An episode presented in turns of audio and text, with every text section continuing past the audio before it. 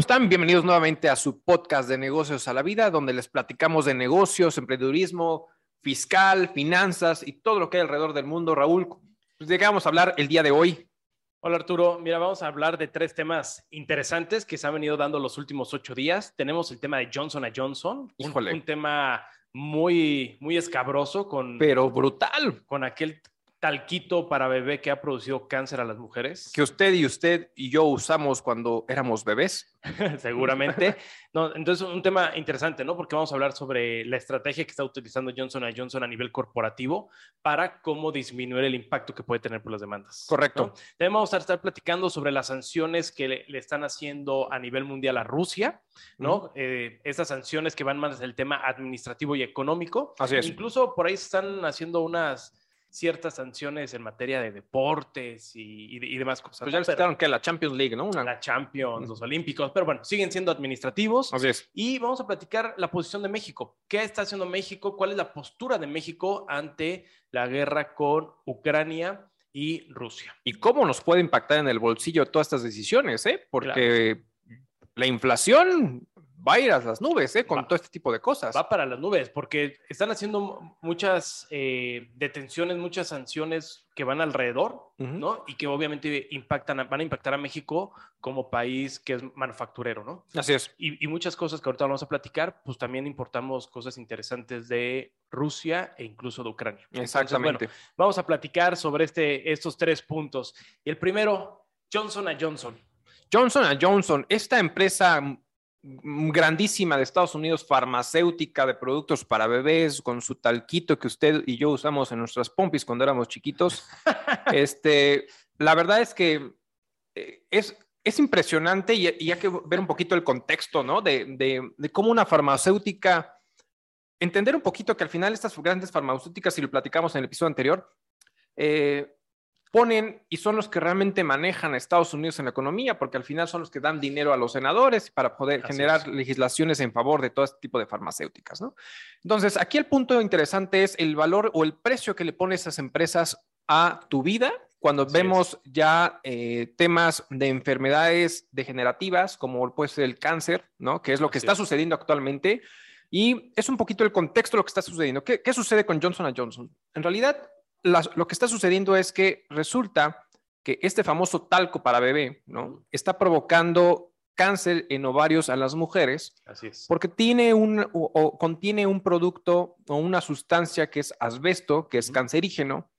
Pero aquí el punto fundamental es entender esto que está sucediendo alrededor entre el pleito que tiene eh, Johnson Johnson a nivel eh, legisla- eh, en- dentro de, de todas las demandas y que ya tiene en su contra, que son brutales y son un montón. Y al final es cómo, cómo está generando esa estrategia para evitar pagos excesivos para ellos. Claro, exacto. ¿no? Y, y este, y, que- y hasta cierto punto justos para las personas que se están viendo afectadas justamente por este producto como tal.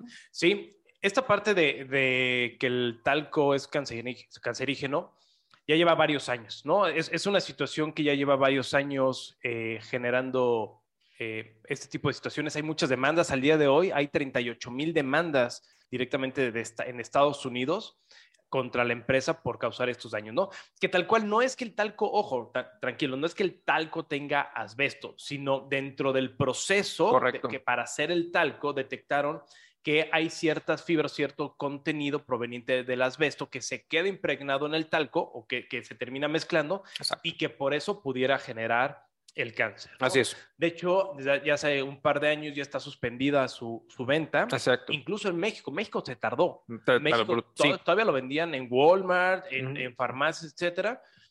Y hasta hace no mucho tiempo ya hu- hubo la suspensión de este, de este talco. claro. Entonces, ahí es donde bien dices, empiezan a generar una estructura, una defensa, tanto legal como fiscal, como financiera, para decir, oye, ¿cómo hago frente a estas 38 mil demandas? ¿no? Que Claro. sabemos que eh, empresas de este, de este tamaño nunca le pierden. Exacto. ¿no? Siempre Sí, saben no. por dónde le van a encontrar para generar el menor impacto posible. Exacto. Y que es de ahí a donde brincan, y me gustaría que nos ayudaras a explicar, porque curiosamente resulta que ahora las demandas las focalizan en una subsidiaria que se llama LTL. Exacto, y que no tiene que ver con las subsidiarias que producen todos los productos farmacéuticos y de consumo que han estado vendiendo. Como bien dices, este tema no es nuevo, porque efectivamente, incluso por ahí del 2018, si no me equivoco, Reuters saca un, eh, un estudio donde eh, declara que efectivamente tiene esta ligera o esta sustancia dentro de los productos y que al final sale a la luz que Johnson Johnson ya se había dado cuenta desde hace 40 años antes de este producto. E incluso iban a implementar cambios para meterlos con temas de maíz, etcétera, etcétera, como para poder justificar eso, pero nunca lo hicieron porque al final este proceso por el cual sale ahora su talco era mucho más económico y al final prefirieron darle bolsillo a sus accionistas que cuidar la salud de todos ustedes. Claro. ¿No? Entonces, esto, esto provoca que al final estos eh, empiezan a crecer toda esta situación y en mayo de 2020, efectivamente retiran sus productos de Estados Unidos como tal y de Canadá. Latinoamérica sigue vendiendo, hasta hace poco México también lo retira, se tardó muchísimo, pero todavía hay muchas, eh, muchas tiendas en todo lo que es Latinoamérica donde siguen vendiendo este producto como tal, a pesar de estas situaciones. Se enfrentan a esta situación donde las demandas siguen creciendo conforme el paso del tiempo porque no son de ayer, es decir, no, no surgieron justamente el día de hoy ni, ni, ayer, sino que vienen con el paso del tiempo que han sumado arriba de, ya de arriba de 38 mil demandas como tal. Correcto. Que son principalmente mujeres que están produciendo justamente o eh, generando cáncer eh, en ovarios, que es donde se le está atribuyendo a este producto. Pero aquí lo interesante es quién está defendiendo a las mujeres está defendiendo justamente Kenneth Starr. Kenneth Starr, para quien no lo puede ubicar, es eh, justamente un fiscal, ¿no? Que de cierta manera en su momento fue contra Bill Clinton para el tema de su impeachment por el tema de, bueno, pues sus affairs, ¿no? O con Mónica Lewinsky. Eh, con Mónica Lewinsky, exactamente. Pero que incluso cuando Donald Trump eh, empieza con todo este tema para generar su primer juicio por impeachment, contrata o se defiende a través de Kenneth Starr. Entonces, este eh, se, ve que es un, muy, un excelente abogado, porque realmente sabemos que pues, al final Bill Clinton, eh, Donald Trump sale, sale avante y esperemos que aquí con las mujeres pues salga algo interesante. Pero aquí el punto es esta famosa estrategia que están usando. Y ojo, no es la primera, no es Johnson Johnson la primera que usa esta, esa estrategia, estrategia, perdón, para poder eh, salir con toda esta problemática que está causando, ¿no? De hecho, ahorita que comentas Trump, Trump en su momento también utilizó este esquema que ahorita vamos a platicar, que está dentro de la ley de quiebras de Estados Unidos. Exactamente. Para hacer frente a problemas que tiene con acreedores o cuestiones financieras o de impacto de demandas. Exactamente. Entonces, ¿qué hace Johnson Johnson al final? Pues dentro de sus estados financieros o su información financiera, hace un pequeño fideicomiso o, separa cierta cantidad de dinero de lo que él considera que tu vida vale, ¿no? Para al final eh, salir avante contra todas estas demandas que están generando. Pero a un giro para aprovecharse de manera abusiva de esta ley de quiebras que existe en Estados Unidos, que al final hoy eh, actualmente el Senado está buscando cómo suprimir ese tipo de situaciones porque va y todas las crea o, tiene una, una subsidiaria que se llama LTL Management LLC, que al final pasa todas las demandas de cierta manera a esa subsidiaria que no tiene nada que ver con la parte comercial, que no tiene nada que ver con las vacunas, que no tiene nada que ver con su, su industria farmacéutica y al final absorbe toda esta subsidiaria, todas estas demandas y se acoge del Chapter 11 o como se le conoce, Texas en dos pasos, ¿no? Así es. Entonces, como para decir, me acojo a la ley de quiebras y poder salir eh, eh, en un giro distinto y entonces ingresan justamente esta situación eh, ante el juez para que se pueda aprobar y entonces poder entrar en los beneficios de la quiebra, como aquí en México se le conoce como el concurso mercantil famoso, para poder decir, bueno, pues soy insolvente, me decalo en, quiebra y entonces llegamos a una negociación mucho más jugosa, mucho más atractiva, obviamente no para las mujeres, sino para Johnson Johnson. Claro, ilimitada, ¿no? Exactamente. Porque al final lo que, lo que va a hacer es que con esta subsidiaria y a través de esta ley va a congelar toda la situación. Entonces, ¿qué hizo Johnson Johnson? Eh, se apegó ante esta ley para poner esta subsidiaria con los 38 mil demandas que tiene, y creó un fideicomiso por 2 mil millones de dólares para poder hacer frente a esas demandas. Exactamente. Entonces, cuando hace esa separación, obviamente a, Johnson a Johnson, al corporativo, a la entidad comercial que tiene la propiedad intelectual, lo protege. Correcto. Y simplemente pone a una entidad ficticia, como son las personas morales, a que sea que vaya a la guerra con un fondo de 2 mil millones de dólares. Claro. Si lo llegan a tronar perdiendo las, este, las demandas y pagando hasta su tope máximo, que es el fideicomiso que puso de 2 mil millones, sacaba la bronca y Johnson Johnson sale airoso. Exactamente. De hecho, es, esta situación ya la habían puesto y hubo demandas, como bien comentas, ante la, una corte de New Jersey para decir, oye, no puede estarse apegando a esta ley, Exacto. derivado de que no está justificado. y, acaba apenas, creo que esta semana, Exacto. semana, semana y media, el juez en New Jersey, la corte eh, dijo, bueno, sacó a, favor la resolución de Johnson Johnson. Sí, claro. Sí, LTL puede seguir siendo la subsidiaria. Dueña de todas las demandas. Dueña de todas las demandas y estar en el esquema de bancarrota. Exactamente. Entonces, con este giro que se da, prácticamente Johnson Johnson corporativo la tiene libre en los aspectos económicos, en los aspectos legales hasta el día de hoy y LTL va a ser la que va a estar cubriendo todos los problemas que tiene. Pero es una mentada de madre, ¿estás de acuerdo? O sea, al, final es cómo, cómo le pones valor a, la vida de las personas con este tipo de situaciones. O sea, es una mentada de madre. ¿Y sabes qué es lo más doloroso y qué es lo que me vuela la cabeza de todo esto? Que la industria del famoso talquito en Estados Unidos no representa ni el 0.5% del valor del mercado de lo que genera Johnson Johnson. Y ahora con lo de las vacunas, puta, es Brutal. Simplemente para 2022 están estimando tener ingresos exclusivamente por la vacuna anti-COVID de 3.500 millones de dólares. O sea, es un tema. Y al final, las acciones de Johnson Johnson han venido creciendo. ¿Por qué? Por la vacuna anti-COVID. Entonces, al final, este tipo de situaciones es un dolor, de una patada en los huevos, y perdón por la expresión, pero al final que le hayan justamente eh, dado la corte un beneficio a Johnson Johnson por esta situación que estamos hablando de salud de las personas y al final sale por buen sale bien liberado o hasta el momento sale muy bien librado el corporativo, ¿no? Correcto. Sí, correcto. Ahí es, un punto importante. La, realidad es que eh, lo que sí desconozco es qué va a pasar con las futuras demandas. ¿A qué voy con esto? Eh, existen eh, hasta ahorita 38 mil demandas que ya están focalizadas, que ya están entabladas ante las Cortes de Estados Unidos y que es lo que están bloqueando. Exacto. Hace más más o menos dos años, creo que un poquito más, salió la suspensión. Bueno, más, perdón, salió, sacaron de anaqueles el talco. Así es. Pero la generación o la creación de un, o el desarrollo de un cáncer no será de la noche a la mañana. Exactamente. Entonces, posiblemente pudiera venir más adelante algunas otras demandas que sería importante a ver hacia dónde las van a colgar. Claro. Pero, y aquí el punto interesante sería es, ¿qué, ¿qué, podría hacer Estados Unidos antes de que surjan ese tipo de situaciones y pueden frenar esa estrategia? Que, ojo, no es exclusiva de Johnson Johnson, sino que muchas empresas en Estados Unidos se han acobijado de la ley de quiebras para poder sacar los beneficios ante este tipo de situaciones y no salir perjudicados. Entonces, al final sí, ya tenemos una entidad, una subsidiaria que tiene todo, está colgado todo automáticamente de esta de esta figura para todas estas demandas que ya están existentes y que están en firme, pero al final de todas las demás que puedan llegar a venir, aquí el, tema interesante es qué camino podrá seguir Johnson Johnson y qué tanto Estados Unidos le va a permitir que siga el mismo camino, el mismo patrón, para que al final pueda, pueda salir adelante con toda este, esta situación. Entendiendo también que al final Estados Unidos, sabemos que Estados Unidos atraviesa por un momento económico brutal, ¿no? Entonces, también ponerle eh, el pie, ¿no? A tus empresas grandes en Estados Unidos que te producen empleo, te generan economía, eh, en fin, muchas cosas. También yo creo que Estados Unidos está como decir, como que sí me gustaría hacerlo, pero no estoy seguro porque es darme un, balazo en el pie, ¿no? Claro.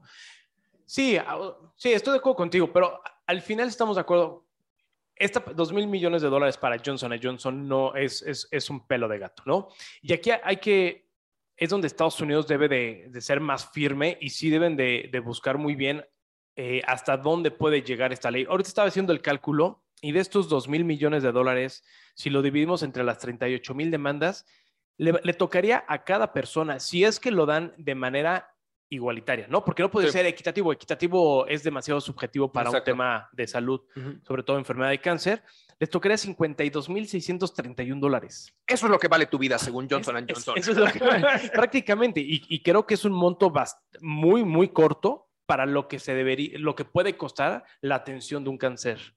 ¿Cuánto te cuesta que sea. cubrir un cáncer? ¿Estamos de acuerdo? Porque ahorita seguramente lo están focalizando, o muchos lo que nos escuchan dicen, oye, está focalizado en tema de eh, son ovarios, ¿no? Eh, tema de ovario. Sí, se puede extraer lo que sea, pero si llega a ser metástasis y empieza a esparcirse, pues ya estamos hablando de un tratamiento que puede ser durante muchos años, muy largo, mucho más costoso y ojo, que también tiene repercusiones colaterales en temas familiares, claro. en temas económicos. Entonces, creo que se está quedando demasiado corto, creo que está muy eh, limitado, muy mal visto. Simplemente cuánto, o sea, al final es, con el tema del COVID, que empezó, eh, muchas aseguradoras, al final, lo que empezaron a decir en su momento era, se limpiaban las manos, decían, no, el seguro, el seguro de gastos médicos mayores que tú tienes contratado no cubre COVID, ¿no? Así es. Entonces, eh, había que estar preguntando con tu aseguradora a ver si lo cubría o no lo cubría, etcétera. Resultaba que algunas sí, otras no.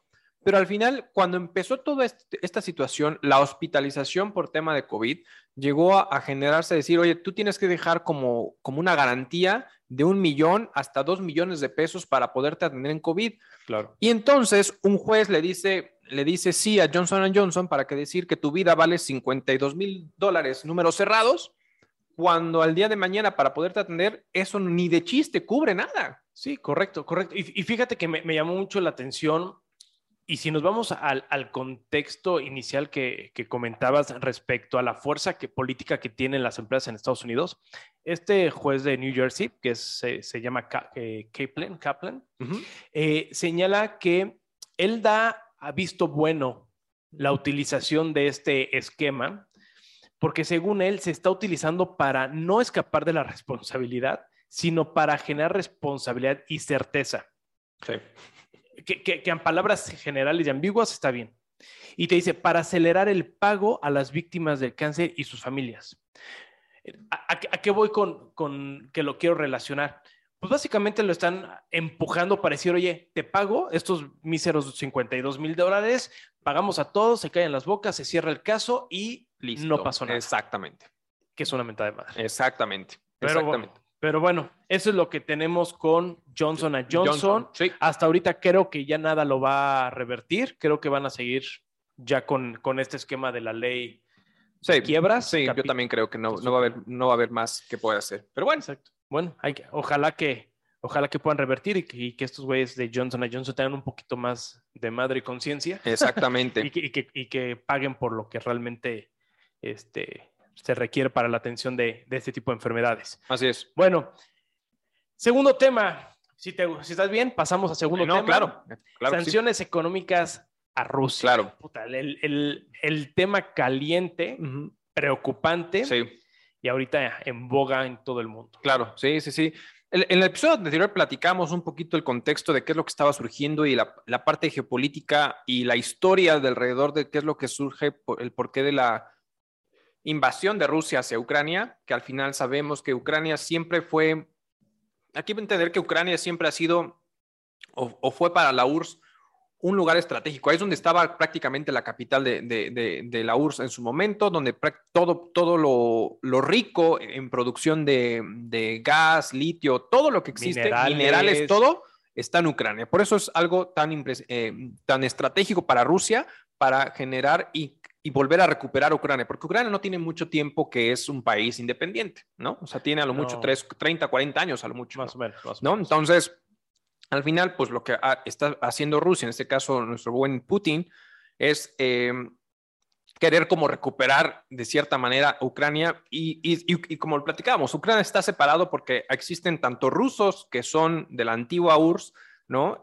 y que quieren regresar justamente a ser partícipes de Rusia y aquellos que están más hacia el lado occidental con el tema europeo y que no están dispuestos no quieren regresar a ese tema, ¿no? Entonces empieza la invasión, de hecho cuando estábamos, eh, grabamos el episodio anterior, pues resulta que al final eh, Rusia hace un primer acercamiento táctico, ¿no? Para, para deslindar las partes militares justamente que estaban en Ucrania, los dejaron pasar obviamente por el monstruo de, país en cuanto a, carga eh, de guerra, Pero bueno, entonces de ahí teníamos la especulación de qué podía suceder económicamente con Rusia y con los demás países alrededor y principalmente los miembros de la OTAN, diciendo si al final iban a intervenir o no en la guerra. Obviamente no iban a intervenir en la guerra, pero empezaron con sanciones económicas, ¿no? Exacto, exacto. Y, y, sí, sabemos hasta cierto punto, bueno, al día de hoy, ¿no? No sabemos qué va a pasar en el futuro, pero en, en, el momento en donde empezara a meterse algún miembro de la OTAN para querer de la OTAN para querer hacerse el superhéroe iba a detonar Tercera Guerra Mundial y aquí ya estaríamos hablando de temas incluso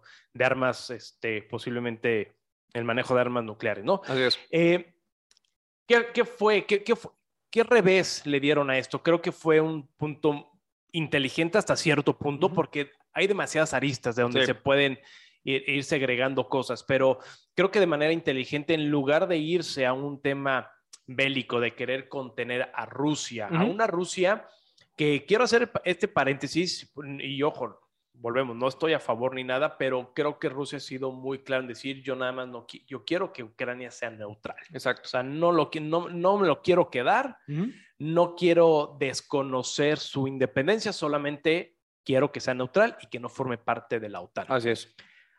Partiendo de esto, entonces vimos que toda, muchos países, en lugar de decir, oye, voy y te ayudo, que incluso el presidente de Ucrania en algún momento generó un, discurso, un pequeño speech por, creo que fue Twitter, en el que dijo, oigan, pues están, nos están dejando solos, ¿no? De nada me sirve sus, motivaciones morales, yo lo que necesito es apoyo armamentista. Exacto. Y creo que de manera inteligente, en lugar de caer en esa, en, la provocación o, o, ¿cómo llamarlo? Eh, una buena opción que pudo haber sido la guerra, porque hablábamos que el tema, la guerra genera muchos frutos económicos. Claro.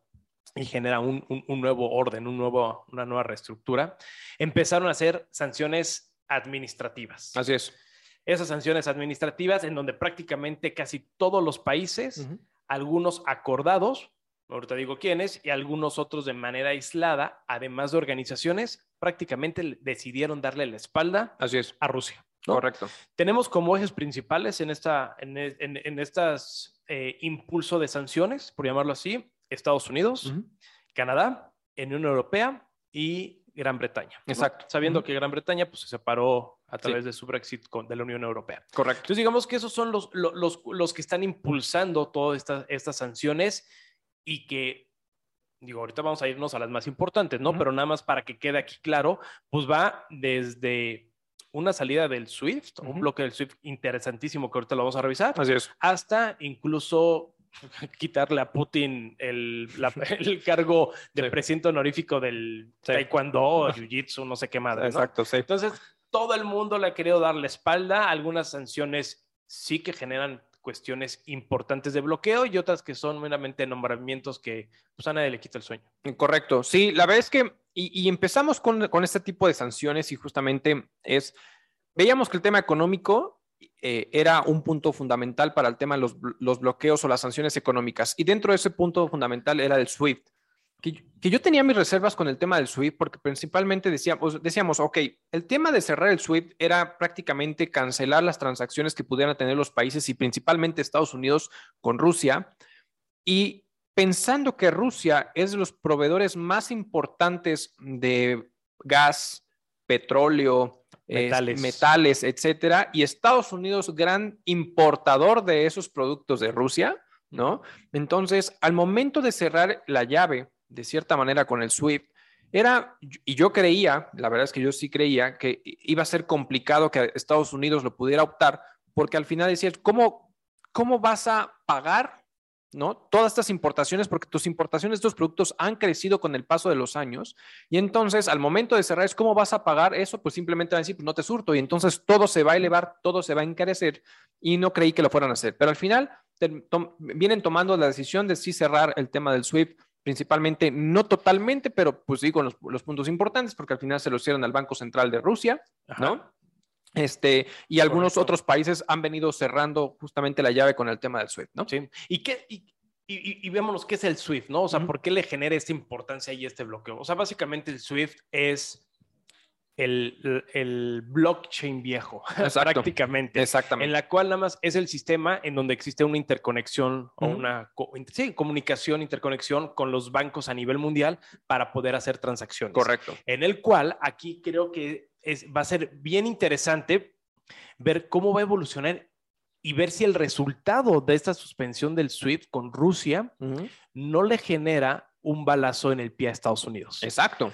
Porque en el SWIFT parte de lo que la hacía hace, o hace fuerte al dólar es que todas las transacciones que se hacen tienen que pasar por dólares. Exactamente. Si de repente quiero hacer una transacción internacional, no sé, de México a, o hacer una tontería, de una donación de México a Ucrania, el sistema bancario ordinario o actual, como lo quieran ver, es de los pesos lo- lo- para convertirlo a la, Moneda a de la Ucrania. moneda de Ucrania, Ujú. tiene que pasar a dólares. Exacto. Y de dólares, entonces siempre el dólar es un partícipe importante, es el intermediario para hacer esa conexión entre las monedas. Por eso yo creí que no le iban a bloquear. Sí, porque, o sea, al final, en donde a- ahorita digamos que está bloqueado Rusia, ¿no? Ujú. y, su- y, lo- y la mayoría ya de los bancos en distintas partes del mundo, ¿no? Ujú. De ya hay algunos que le dijeron, ¿sabes qué, compadre? Aquí ni siquiera puedes operar. Claro. Entonces, al, al provocar eso, ojo, no solamente hablamos del gobierno ruso, hablamos de toda Rusia. Así O es. sea, las personas en Rusia, su banco ya no va a funcionar para hacer transacciones internacionales. Así es. De ningún modo, Exactamente. al día de hoy. Exactamente. Salvo con los países que no le hicieron esa, esa sanción, Exacto. como ahorita pueden ser muy específicos, puede ser Irán, Bielorrusia, Venezuela, Cuba, China, etcétera. Ujú. Corea del Norte. Corea del Norte, pero realmente, salvo China, todo el mercado de Rusia, como bien lo comenta, se va para Europa Ujú. y se va para Norteamérica, ¿no? Exactamente. incluyendo todavía México. Entonces, ahorita tienen bloqueos. De hecho, sa- salieron este, videos de, de personas haciendo filas, Arturo, puta, filas de tres, cuatro cuadras, que todos querían sacar dinero porque el día de mañana no sabían qué iba a pasar. Correcto. Los bancos están bloqueados, están, el- o sea, están eliminados. Y hay muchos bancos, ojo, que tienen sucursales y que tienen inversiones y que tienen este, parte de sus ah, activos en el extranjero y los cuales ya empezaron a ser este, bloqueados. Correcto. ¿no? Exacto. Entonces, el día de mañana no sabemos hacia dónde puede llegar la economía rusa. Y el problema es que no están deteniendo nada más el tema de financiamiento para el gobierno y la, y la, y la, y la guerra, ¿no? Así es. Para todas las personas. Correcto. Y aquí, aquí y, y fíjate que sí, y, y se ha estado viendo cómo incluso personas que estaban acostumbrados a pagar desde su celular el boleto del tren o el boleto de, de camión, etcétera, en, en, en Rusia, se están viendo impedidos de hacerlo así y entonces estamos viendo filas para poder sacar dinero de sus, de sus bancos y, y ahora sí que regresarlos a guardarlos bajo la almohada porque no saben qué está sucediendo y es principalmente porque Visa y Mastercard también le dieron la espalda y pusieron Así la sanción de decir cerramos, cerramos todo tipo de transacciones en Rusia. Entonces sabemos que Visa y Mastercard son los dos principales intermediarios a nivel mundial en cuanto a eh, el manejo de, de electrónico de, lo- de las tarjetas, etcétera, etcétera. Oye, ojo, ellos no son bancos, simplemente son los intermediarios electrónicos más grandes del mundo hasta el momento, que es Visa y Mastercard, junto con American Express, ¿no? Entonces, al final, eh, al momento de cerrar la llave, eso está provocando que obviamente no puedas usar ni Apple Pay, ni Google, ni Google Payment, este, y entonces están llevando eh, este cierre a que todas las personas regresen a guardar todo su dinero justamente en el, en el, eh, en, en el colchón, porque no pueden hacer transacciones como estaban acostumbradas a hacerlas, ¿no? Exacto, ¿No? exacto. Y a partir de eso, Arturo, eso ya se va a quedar. ¿A, a qué voy? Esto va a ser un parteaguas. Independientemente, y Dios quiera que, que se acabe este pequeño gran desmadre y todos los demás que desmadres en el mundo que Así es. donde Estados Unidos está bombardeando en otros países, pero ahí no dice nada, Como Yemen, por ejemplo. ¿no? Entonces, Este, ojalá que se acabe esto, pero de, independientemente, esto va a ge- generar un parteaguas. ¿Por qué? Porque Rusia seguramente ya lo tenía esto pensado. Claro. Ya sabía que las sanciones principales hacia dónde va a ir, porque eso lo hace Estados Unidos con todo es afectar o tratar de hacer bloqueos económicos. así es. Pero Estados, pero Estados Unidos se- siempre le pega a los pequeños. Pero ahorita tenemos a un monstruo que es de las principales economías del mundo y que tiene aliado a la pri- principal economía del mundo. Entonces, como yo lo veo, aquí hay de dos. Uno es, le empieza a dar demasiada fuerza a utilizar una moneda descentralizada. Exactamente. Que no tiene que pasar por el SWIFT y que le vale tres pepinos Exacto. quien diga que no, que estamos hablando de las criptomonedas. Correcto. Que lo platicaste muy bien la semana, bueno, no me acuerdo, hace uno o dos capítulos, en donde Rusia y Ucrania habían, habían prohibido la minería y el uso de criptomonedas. Bajó la cripto porque hace rato me comentabas, más o menos está la minería del 14%, ¿no? En. Rusia se hace el 14%. En Rusia más o menos eh, eh, representa entre el 14 y el 15% de la minería de criptomonedas. a- a nivel mundial. Exactamente. Y de repente Rusia, antes de iniciar la, la- la guerra, dice, ok, sí las aceptamos. Exacto. Entonces, puede ser que se vaya su lana al manejo a través de, de, de medida de monedas descentralizadas. Y ojo, puede ser que voltee y Rusia diga, ok, está bien, ahora me voy a acercar a China, que lo tiene atrás así soplándole. Esa- El oído y el, El otro le hace, ay, ay, ay. Bueno, mejor hablándole al oído, sí, porque al oído, ¿no? Este, eh, que, que- que si bien ha sido muy neutral y mu- y muy eh, queriendo eh, ser pacífico Correcto. Con, con la decisión de, de Rusia de invadir, puede ser que diga, ok, vamos a hacer ahora lo que siempre todos han querido y sobre todo la gente de la OPEP, que todo se maneje ya no a través de dólares, sino a través de otra moneda. Porque, ojo, Rusia es de los principales productores Correcto. de, es. de petróleo. Y tiene a Irán, que también es de los principales, y tiene a Venezuela, y tiene a varios, de- como aliados, a varias cabezas principales del OPEP, Exacto. en la cual desde hace muchos años sabemos que quieren des- desdolarizar Es el correcto. barril de petróleo. Es correcto. Pudiera ser que con dos, tres empujes posteriores, pues le den la vuelta y digan, ah, pues ya no, el dólar ya vamos a usar un referente para el precio de barril de petróleo. Ahora vamos a usar X cosa. Así es. Y eso está provocando decisiones internas en, en Rusia de cómo salir a- adelante con todo lo que está sucediendo. Y efectivamente, vienen todos estos bloqueos económicos por los diferentes países, entre ellos efectivamente Estados Unidos.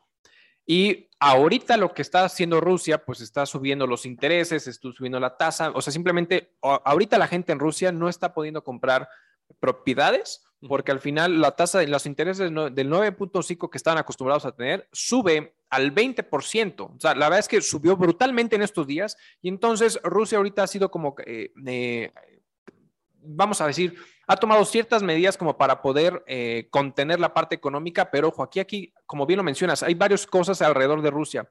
Una es su oro. Tienen eh, prácticamente alrededor de su balanza eh, comercial, tienen 23% de oro. Y a diferencia de otros países, Rusia sí lo tiene en su territorio. ¿No? Sí, sí, buen- muy buen punto. Entonces, el- Rusia tiene oro, ¿no? Tiene eh, la, la alianza de los yuanes justamente con China y el tema de las criptomonedas que astutamente tanto Ucrania como Rusia aprobaron el tema del uso de las criptomonedas porque en esta semana ha habido una de transacciones brutales de criptomonedas en estos dos países, que si son ilegales o no, al menos está habiendo un movimiento brutal justamente de las criptomonedas. Y aquí el punto interesante es cuando Rusia en su momento dice efectivamente que no iba a aprobar el tema de las criptomonedas, como bien acabas de comentar, las criptomonedas se vinieron al- abajo. Después lo vuelven a aprobar porque al final representa el 15% de la minería del mercado y entonces sube las criptomonedas.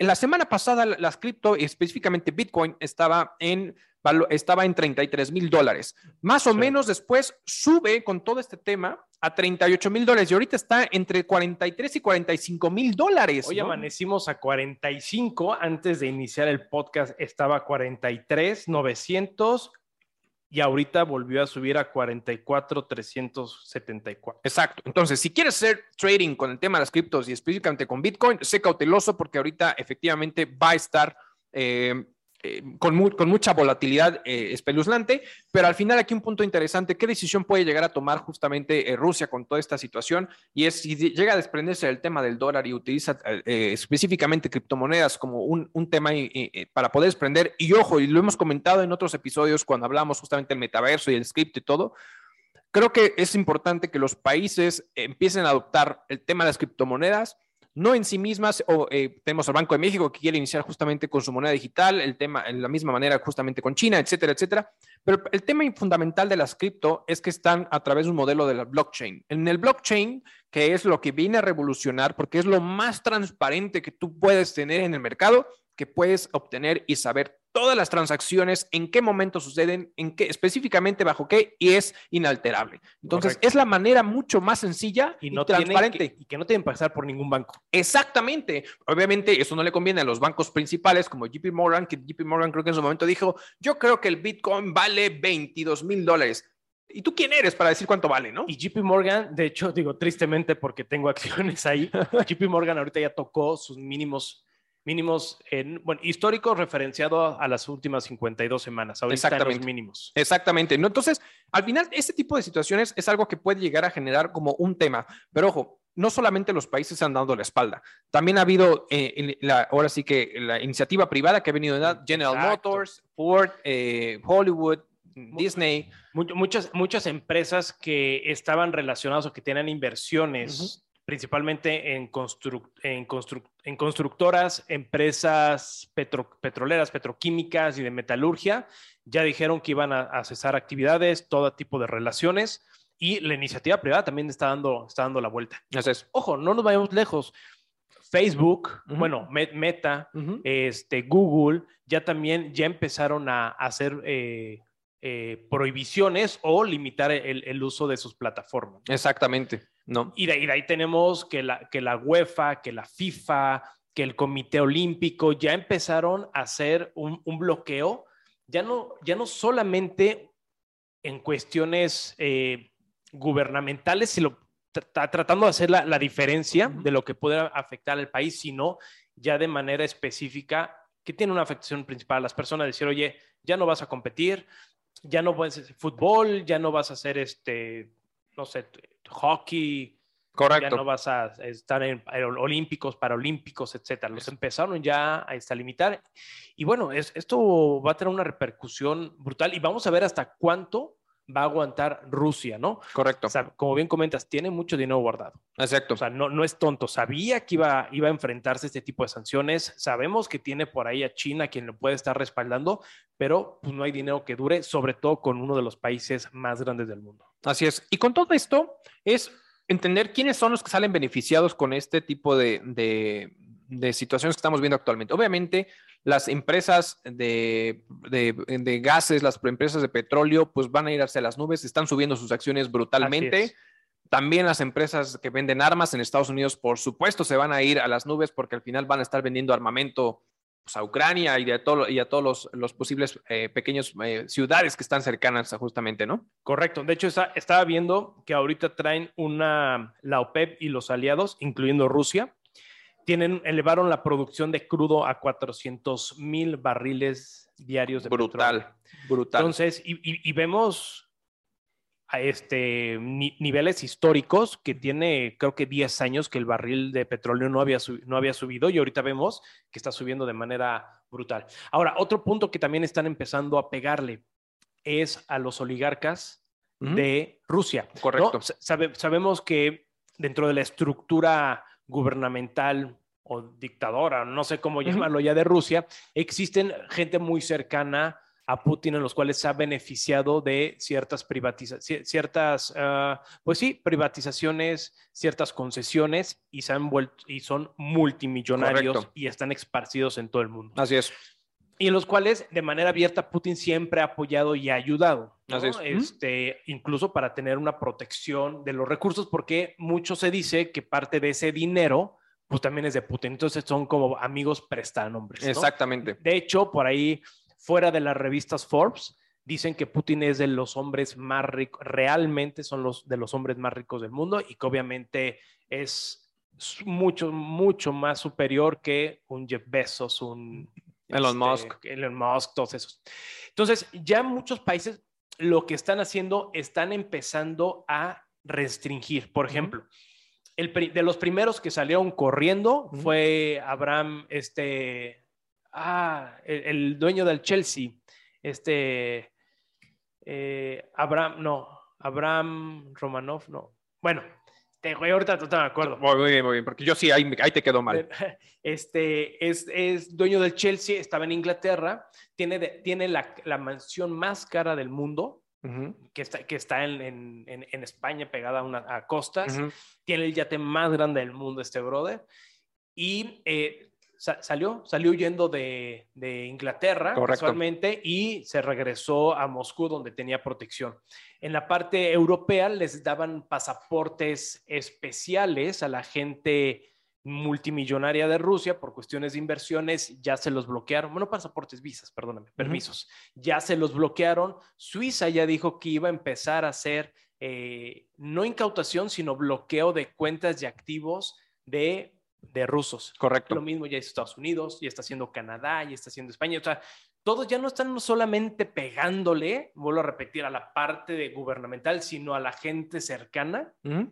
de, de, Rusia. ¿Por qué? Porque son los que generan el dinero. Correcto. Y, y, son los que están pegados o relacionados con aquellas empresas uh -huh. que de algún modo tienen contacto o tienen relación estrecha con gobierno. No, correcto, ¿no? Y, y es un punto que están generando eh, con este tipo de, de, acciones como tal.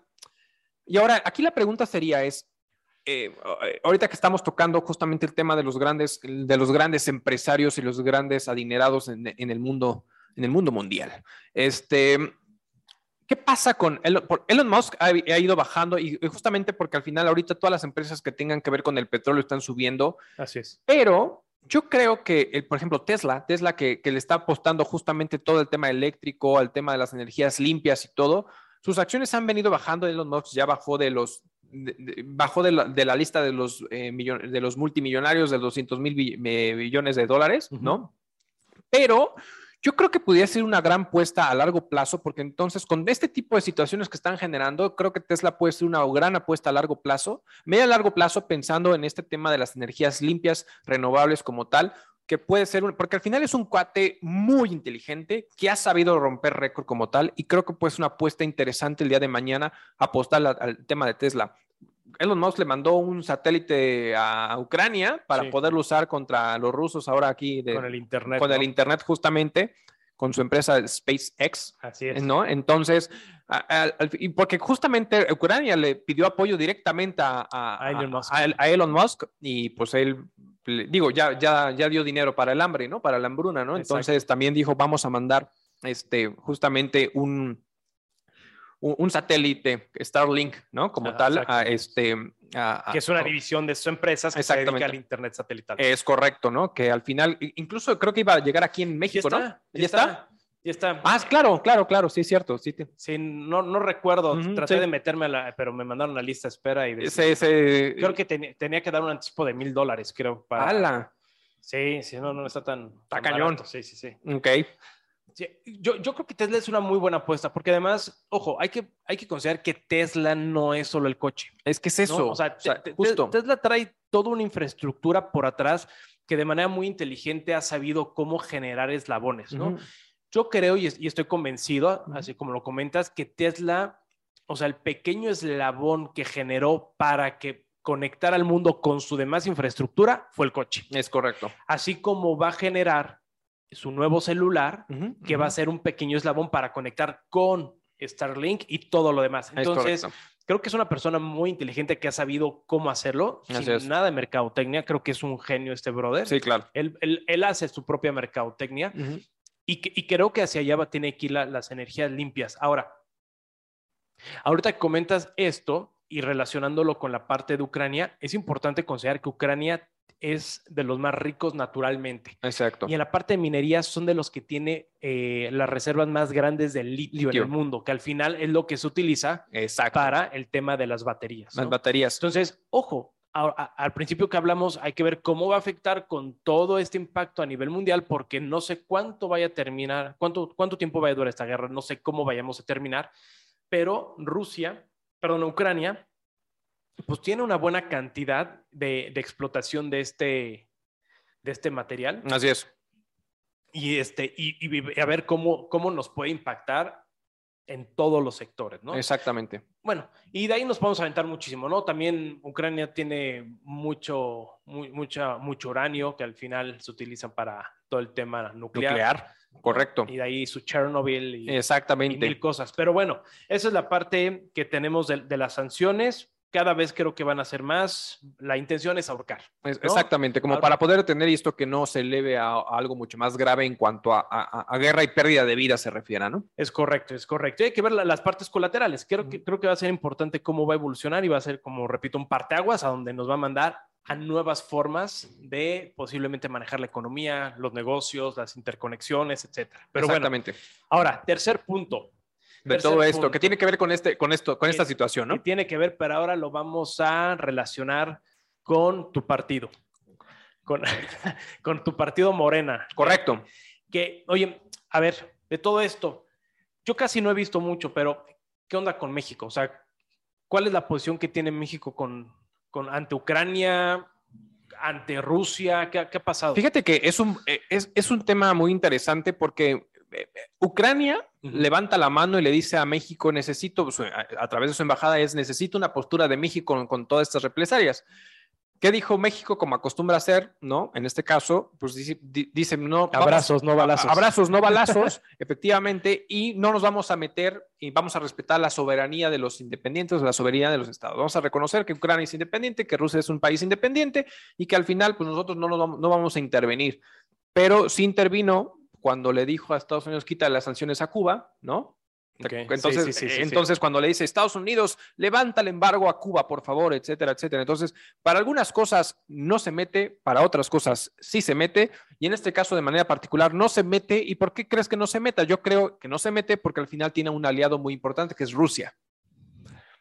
Pero de- ¿desde dónde lo ves como aliado? O sea, tú, tú, tú cómo, cómo, cómo, cómo ves desde una perspectiva? Mira, eh, hablando desde mi ignorancia, al final se ha dicho mucho de la, de la intervención de Rusia hacia el tema socialista en Latinoamérica, con Bolivia, con Venezuela, con Cuba, y pues al final toda esta tendencia socialista, eh, no progresista, sino populista, ¿no? Respecto a poder generar lo que estamos viviendo actualmente no como tal en otros países de Latinoamérica, pero al final hasta cierto punto lo hemos estado viviendo aquí en México.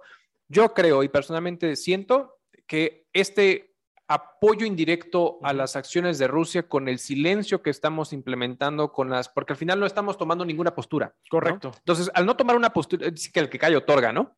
Entonces, eh, eh, al momento de no tomar una, una postura más que decir no vamos a intervenir, me queda claro que también no podemos intervenir cuando tenemos un desmadre en nuestro país, ¿no? Entonces, al final es como decir, bueno, no te quieras meter en, en- en países cuando no tenemos un desmadre en el nuestro, ¿no? Entonces, pero yo creo que va por ahí, ¿eh? Sinceramente. Sí, y, y- y- y de, de hecho por ahí hacia allá lo quería dirigir porque lo que sí fui, lo que sí vi fue una noticia en donde Vladimir Putin estaba en contacto continuo con Lula Silva y Lula Silva acaba de venir a México. Exactamente. ¿no? Y an- ante, ante todo este panorama y México no ha puesto una, una posición firme, si lo queremos ver así. Exacto. Ahora, desde mi punto de vista, ¿no?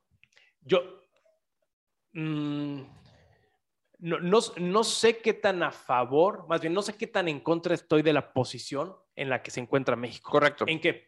Porque si, si me hubiera gustado que tener un presidente más enérgico de decir, oye, no aceptamos o no estamos de acuerdo o condenamos, como lo quieran decir diplomáticamente, Así es. las, las acciones que está tomando Rusia contra Ucrania.